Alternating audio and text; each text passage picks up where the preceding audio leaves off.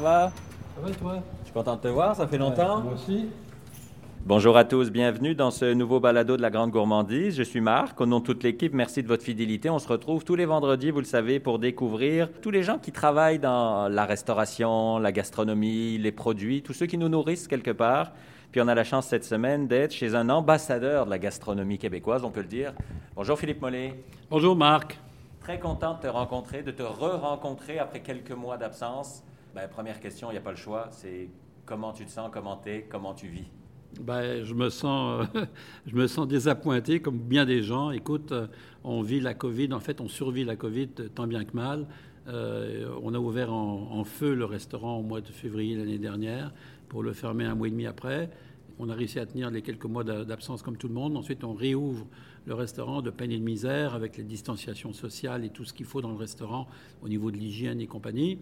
Et puis, euh, bang, bof, le coup retombe de nouveau et là, on ferme encore une fois. Alors, c'est pas drôle. Mais on survit euh, grâce à des gens qui nous aident au niveau notamment des, des, supermarchés ou de petits magasins, de petits artisans comme Intermarché euh, Boyer sur la rue Mont-Royal qui nous aident et qui prennent nos plats cuisinés. Une chance qu'on connaît ces gens-là parce qu'autrement on serait mort. C'est ça, tu le disais, tu as ouvert six semaines avant la fermeture du Québec, quelque part, on peut le dire comme ça. On est là au restaurant, c'est vrai que c'est triste parce qu'on a un beau restaurant, des belles tables bien dressées, une vue magique sur le Vieux-Montréal, puis il ne se passe pas grand-chose. Je veux remonter en arrière. Toi, tu es au Québec depuis 40 ans, approximativement? approximatif 38 euh, ans, je dirais. Euh, je suis arrivé ici, moi, euh, au niveau de l'ITHQ. j'ai officié au niveau du centre de recherche pendant 7 ans et j'ai été mandaté par l'ITHQ ensuite en Afrique, à Abidjan, Côte d'Ivoire, pour un travail justement dans une école hôtelière à Abidjan, subventionnée par le, Canada et le Québec en particulier avec l'ITHQ. Avant d'être ici, tu étais dans les îles, au soleil, en Polynésie, à Tahiti. Tu as été au Japon, tu as été en Afrique. Tu le dis, est-ce que tout ça joue dans ce que tu fais dans ta cuisine québécoise quelque part? Est-ce qu'il y a des influences toujours?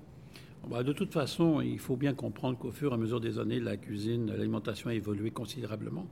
Euh, un exemple, c'est les sushis qui étaient marginalisés il y a quelques années, sont devenus aujourd'hui plus que populaires. Euh, maintenant, il faut savoir est-ce qu'il y a des bons sushis, des mauvais sushis? Oui. Euh, il, y a, plus de mauvais que de bons. Et cet art japonais que, nous enseignent les maîtres en sushi japonais, eh bien, à part quelques exceptions, on, ne le retrouve pas, notamment dans ce qui est fait au niveau des supermarchés. Bon, alors euh, oui, la gastronomie a évolué, oui, l'alimentation, oui, les producteurs aujourd'hui ont grandement évolué au niveau du Québec, parce qu'on retrouve euh, quand même une quantité de produits fabuleux, astronomiques.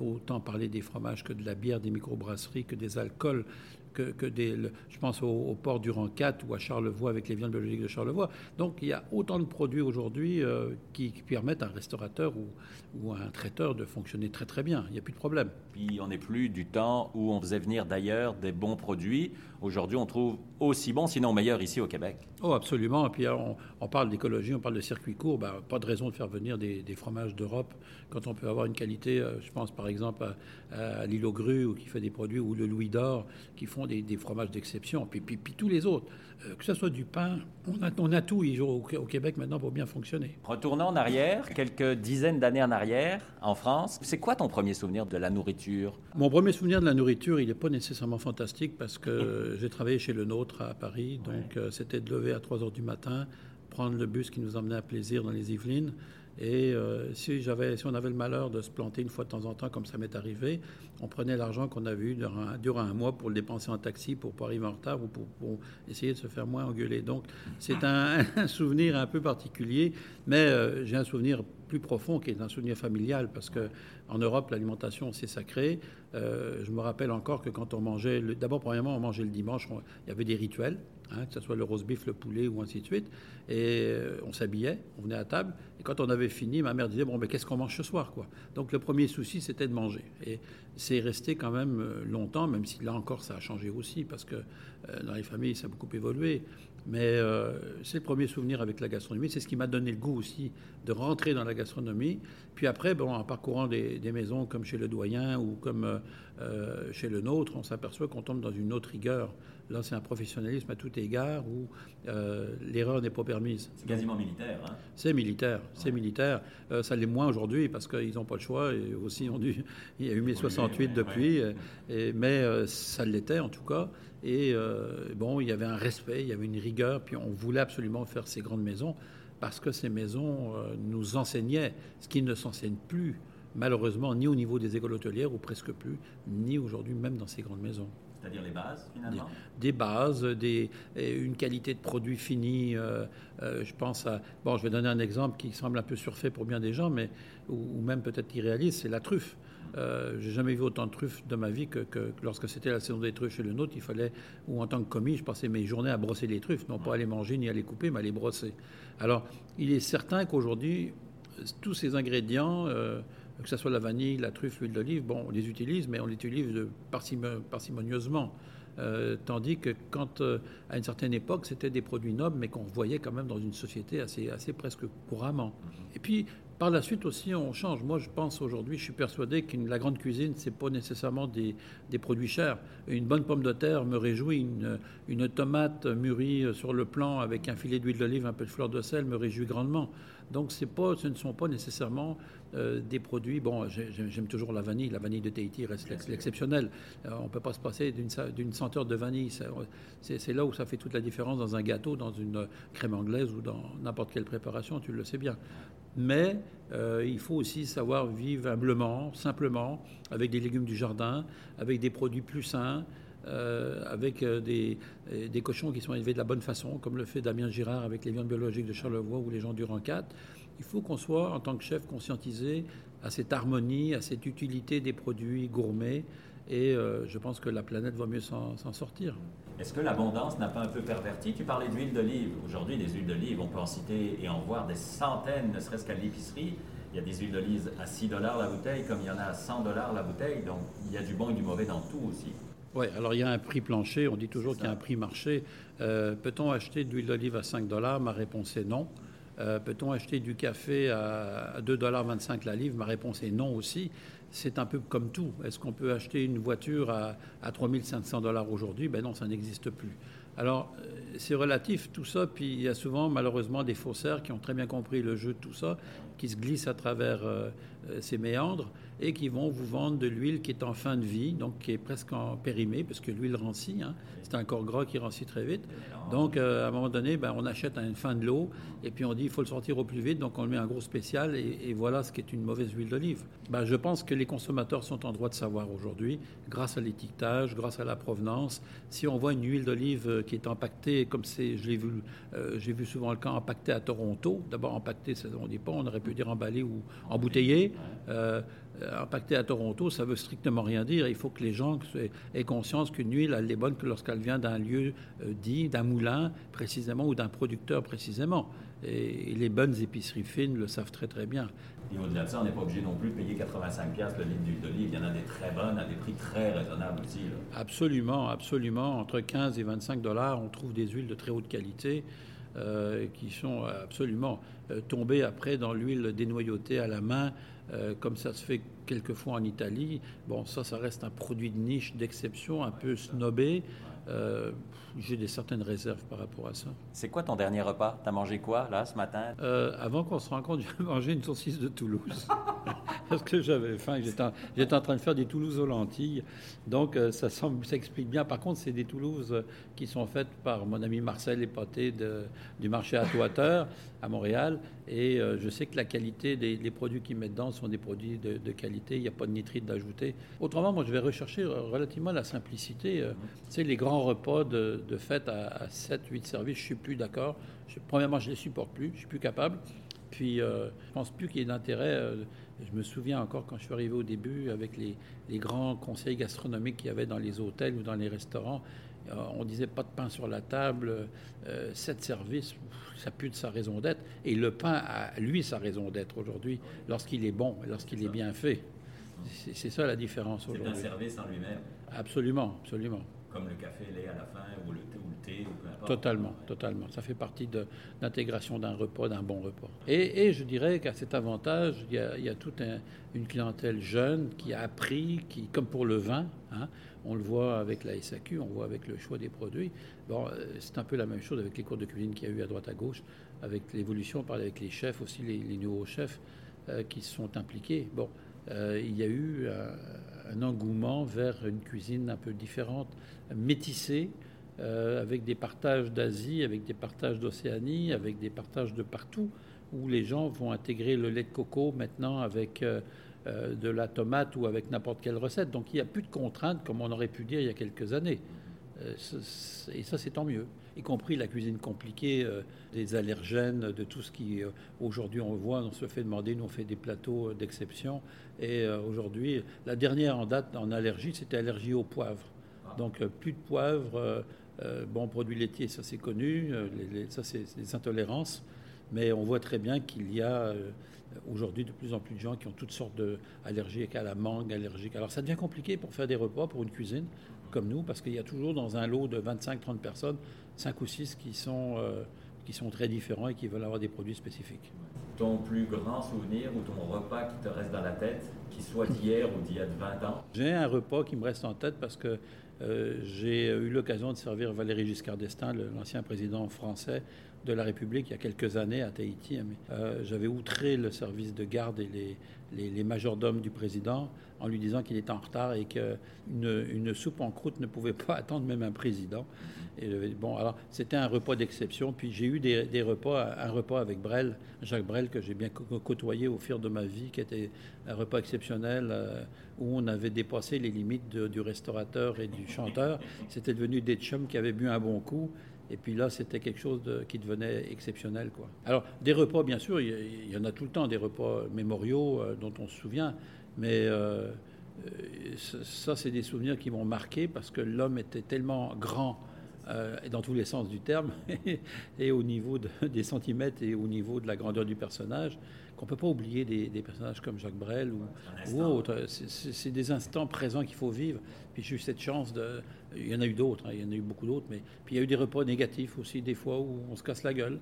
Euh, à un moment donné, parce que on va s'apercevoir que quelqu'un s'est trompé, a mis du sel à la place du sucre. Et là, on arrive en, en, milieu de service, on se rend compte que les desserts sont immangeables. Donc, il faut réagir très vite. Ça m'est arrivé euh, il y a deux ans sur la côte nord. Euh, il a fallu euh, réagir très, très vite. Alors, c'est des choses comme ça. Mais ça, ça fait partie du métier où un chef de cuisine doit veiller à ça. Et ce sont ses responsabilités. Mais on ne veut pas trop quand même d'adrénaline de, ce genre-là quand même. Si je dois te faire plaisir, je t'invite ou on va manger quelque part. C'est quoi qui te fait plaisir? Qu'est-ce que tu aimes manger? Un boudin avec une purée de pommes de terre bien faite aussi simple que ça. Non, bien fait, euh, une terrine de lapin que tu vas faire chez toi parce que le lapin était bien élevé. Euh, il a mangé des carottes toute sa vie, il est poli. Mais non, mais quand je veux dire, c'est pas besoin de me mettre du caviar ou de la truffe. Ou, ça veut pas dire que j'aime pas ça, mais en fait, je vais, me régaler avec les, repas de tous les jours quand ils sont bons. Je parlais, donner l'exemple de la tomate tout à l'heure. Euh, une salade de tomates avec un bon concini quand c'est bien, quand, c'est un bon concini de, de, de buffala qui, est vraiment frais, avec euh, quand on est en pleine saison du basilic, quoi de meilleur hein? c'est, Bon, c'est, exactement ça. Alors, euh, je n'irai pas chercher ailleurs dans ce cas-là, donc pour moi, ça me convient très bien. Comment est-ce qu'on peut définir aujourd'hui la cuisine québécoise? On s'entend qu'elle a évolué. Quand tu es arrivé il y a 40 ans, on n'était pas où on est aujourd'hui. Il y a une cuisine régionale, un peu partout à travers le monde, il est normal que quand on soit dans le sud de l'Italie, qu'on utilise des tomates, euh, euh, de l'huile d'olive de Sicile ou euh, qu'on utilise des produits spécifiques. Bon, il est normal quand on est au Québec, pour un cuisinier qui se respecte et qui se doit, d'utiliser des produits du Québec. Est-ce qu'on parle d'une cuisine québécoise? Pour moi, la cuisine québécoise, je l'associe à la cuisine traditionnelle. Je l'associe à la cuisine, j'allais presque dire, de maman ou de grand-maman. Euh, qui, reste, qui reste en valeur. Hein. Il ne faut pas l'occulter, cette cuisine-là. Elle a une raison d'être, surtout quand on reçoit, quand on, se retrouve en famille. Une bonne tourtière, euh, une bonne tourtière faite maison sera aussi bonne qu'une tourtière de chef qui va mettre du foie gras, qui va mettre euh, du canard confit. Pour moi, c'est autant de valeur. Là, un pâté chinois, quand c'est bien fait, c'est bon, au même titre qu'un bœuf bourguignon s'il est bien fait. donc, quand on parle d'une cuisine québécoise, euh, il faudrait d'abord définir ce qu'est la cuisine québécoise. Est-ce que c'est une cuisine, est-ce que c'est la soupe au pois qui est québécoise? Bien que la soupe au pois existe depuis toujours. Est-ce que, bon, je parlais du ragoût de boulette qui, qui, est vraiment une spécificité québécoise. Donc, est-ce que c'est ça la cuisine québécoise ou est-ce que c'est de prendre euh, du thon rouge et de le mélanger avec, euh, je, je, cherche avec des canneberges et puis avec un zeste d'orange et de la sauce wasabi, puis dire on fait une culture, on fait une cuisine québécoise. Pour moi, c'est une cuisine métissée, je reviens encore avec ça. Et c'est pour ça que j'associe plus la cuisine québécoise à une cuisine régionale de typicité particulière, un peu comme je le ferais pour la cuisine espagnole avec, euh, avec la paella ou un risotto en Italie ou, ou euh, les escargots en France ou ainsi de suite. Quoi. Avec toujours de l'érable tu es un ambassadeur de l'érable, tu aimes l'érable, tu manges, tu bois, euh, tu utilises de l'érable quasiment tous les jours. Pourquoi ce produit-là? Parce que c'est un produit phare. Parce que quand on parle de produits d'exception au Québec, alors voilà une entité culinaire et culturelle. Euh, l'érable, ça coule de l'arbre, c'est nos veines, les veines de la sensibilité. Euh, il y a cette prédominance aussi qui fait que l'érable a toujours été un produit, j'allais dire, d'utilité. très longtemps, connu comme un produit d'utilité dans les foyers québécois, puis on mettait du sirop d'érable, mais sans en utiliser les bienfaits ou tout ce qu'on pouvait aller soutirer au niveau de recettes. Alors, quand moi j'ai découvert ce produit il y, a, tout à fait au début, ou plusieurs années, je me suis dit, mon Dieu, on parle de vanille, mais on parle d'huile d'olive, mais on a, un produit similaire qui s'appelle le sirop d'érable. Premier producteur au monde, 77, euh, de la production, 77% de la production mondiale, c'est ici pourquoi ne pas valoriser cette culture Pourquoi ne pas valoriser euh, les producteurs acéricoles qui, vont en retirer un bienfait? On fait vivre notre économie, on fait vivre plein de monde et de plus, on, a du plaisir en plus. Alors, pourquoi s'en priver? Donc moi, j'ai découvert non seulement la récolte de l'eau d'érable, hein, que, que l'on a complètement négligé au niveau de la cuisine ici au Québec, et c'est bien dommage, qu'il y ait plein de choses à faire. On a travaillé bien sûr avec le sirop, on connaissait un sirop qui était un sirop plus foncé. On a découvert qu'il y avait des sirops plus fins, donc à utiliser par exemple pour la vinaigrette ou certains plats comme le sirop, plus doré. Et puis on a découvert qu'il y avait des sirops très foncés qu'on va utiliser dans certaines conditions, soit pour la transformation ou par exemple dans des gâteaux ou des sauces ou des choses qu'on veut un peu plus relevées, corsées. Bon, même chose pour les sucres. Il existe plein de granulométrie des sucres d'érable. mais les gens ne le savent pas ou sont carrément pas capables de les trouver. C'est dommage parce qu'on va aller chercher des sucres qui viennent de Madagascar qui viennent d'ailleurs, qu'on va retrouver, qu'on va payer très cher. Puis quand on a notre propre sucre d'érable, on nous dit ben non, mais on n'est pas capable de l'avoir. Alors c'est un peu pour ça que moi je me suis engagé avec la restauration et avec la Fédération des producteurs acéricoles pour promouvoir ces produits qui sont des produits pour moi d'exception, qui doivent être connus au, Québec d'abord pour commencer, dont on devrait être fier, puis qui ensuite doivent rayonner dans le monde entier. Puis le sirop d'érable devrait être sur les tables. Quand on va déjeuner, c'est un supplément. On nous donne du sirop de poteau, on nous dit voulez-vous du sirop d'érable? Ben oui, mais c'est un supplément. Il me semble que ça devrait être la base. Ça, c'est complètement anormal. Et ça devrait être puni. On devrait prendre ces gens-là, les attacher à un poteau et badigeonner de sirop d'érable et laisser venir les fourmis, tant qu'à moi. Mais, mais c'est inconcevable et, je nommerai personne parce que c'est pas le but. Euh, qu'il y ait des gens au petit déjeuner qui se vantent d'être très québécois au niveau de la visibilité et qui vous justement vous servent du sirop de maïs euh, alors que incluez le sirop d'érable dans votre prix puis mettez du sirop d'érable de grâce. Euh, c'est totalement inconcevable pour ma part. C'est comme si on était dans l'exemple de, en pleine Andalousie, hein, on serait en train de manger une salade de tomates dans des, dans, dans des maisons, dans des haciendas en Andalousie, et qu'on nous, nous, servait de, une huile d'arachide. On dirait, attends, ça va pas, là, il y a des milliers d'oliviers autour, et on est en train de nous servir une huile d'arachide. Aucun sens, quoi. C'est pour ça que je pense qu'il y a aujourd'hui, il faut le dire, moi j'ai pas peur de le dire, j'ai plus rien à perdre, de toute façon, il faut avoir la, la, conviction de ces, de ces valeurs et de ces idées, puis dire qu'on dénonce ce genre de choses parce que c'est anormal, que quelqu'un puisse servir dans un restaurant qui se veut à caractère québécois du sirop de maïs, qu'on appelle communément du sirop de poteau. C'est tout. Fait souvent par une entreprise américaine avec du glucose et ainsi de suite. En plus. Puis le sirop d'érable ou le sucre d'érable ou le beurre d'érable, c'est pas juste sur une crêpe ou une toast. On peut mettre ça sur du poisson, les viandes. Tu as fait des tonnes de recettes. On en trouve beaucoup dans ce livre, Incroyable érable, qui est sorti. Euh, L'an dernier ou L'an dernier, l'an dernier, oui, l'an dernier. Euh, oui, puis, puis je dirais qu'il a été fait avec des, nombreux chefs aussi du Québec, hein, avec des amis qui, comme Olivier Perret ou Sofitel et autres, il y en a eu beaucoup. Ces gens-là se sont rendus compte qu'il y avait justement cet or blond du Québec et qu'on pouvait l'utiliser euh, dans des recettes, bien sûr, mais aussi autant, comme tu dis, avec le, poisson, avec la viande, la volaille, bien sûr avec les desserts, ça, ça va de soi, mais on voulait aussi démontrer que ce n'était pas juste avec les desserts qu'on utilisait l'érable. Donc, aller, euh, aller outre le jambon à, glacé à l'érable, et les, grands classiques, mais qu'il y a tellement de choses à faire avec ce produit. Puis ensuite, on peut le mélanger, on peut l'intégrer. Euh, euh, un exemple, si vous faites cuire des, des rapinis ou des endives qui sont relativement amères, si, ben mettez un peu de, sirop d'érable dans votre bouillon, puis vous allez voir que ça change radicalement la chose. Alors, c'est ça un peu, Marc, c'est d'arriver, d'utiliser un produit phare qui est le, le sirop d'érable et de l'amener à un niveau de la gastronomie c'est notre rôle aussi en tant qu'ambassadeur, mais aussi en tant que cuisinier aussi. Le temps des fêtes arrive dans quelques semaines. Est-ce que ça a une signification particulière pour toi, la personne, ou toi, le chef? On sait que les chefs, en général, travaillent beaucoup à cette période-là. Euh, cette année, euh, tout est un peu déconstruit. hein. euh, ça, a d'abord une, une, connotation, je dirais, familiale. Ça, a eu pendant des années une connotation religieuse, parce que je, suis croyant. Euh, ça l'est moins parce que je vais plus à la messe et Dieu m'en confesse. Mais euh, ça avait surtout une tradition familiale de, regroupement, de rassemblement où on mangeait bien. Donc c'était, euh, moi je suis issu du bord de la mer, hein, donc c'était les huîtres, c'était, c'était une volaille. ça fait drôle de dire ça quand je vais dire ce que je vais dire, mais je me souviens, mes parents étaient vraiment pas riches. C'était pas des gens riches, c'était des gens plutôt dans la moyenne. Et dans les communions, que l'on faisait en famille ou dans les fêtes, on mangeait de la langouste.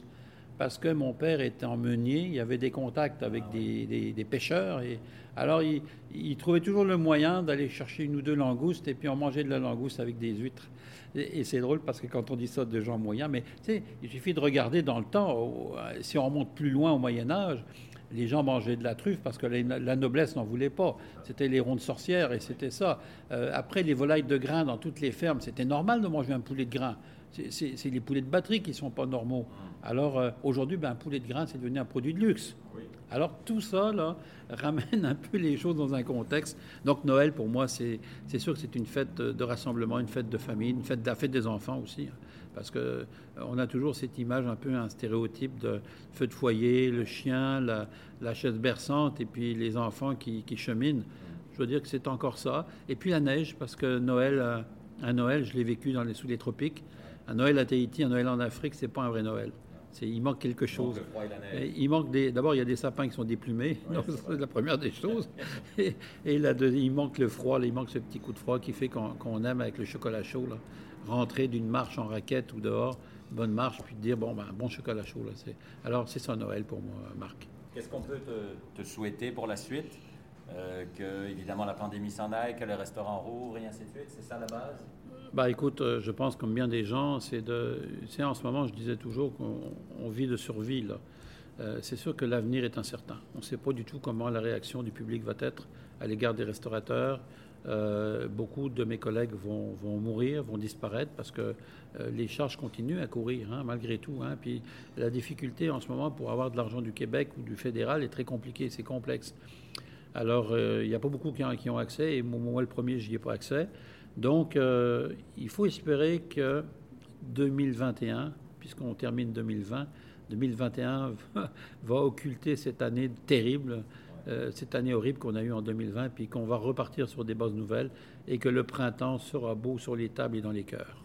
Merci pour ton temps, Philippe. C'est toujours un plaisir. Merci, Marc. Merci à toi. Merci beaucoup. Puis à vous qui nous écoutez, merci de votre fidélité. Vous savez, vous pouvez télécharger ce balado sur toutes les plateformes que vous connaissez, que ce soit Balado Québec, euh, Spotify, Apple, iTunes, iHeartRadio et toutes les autres. Et on se retrouve vendredi prochain pour euh, un nouveau balado sur les routes gourmandes du Québec. Et d'ici là, évidemment, mangez local, mangez québécois. Bye bye.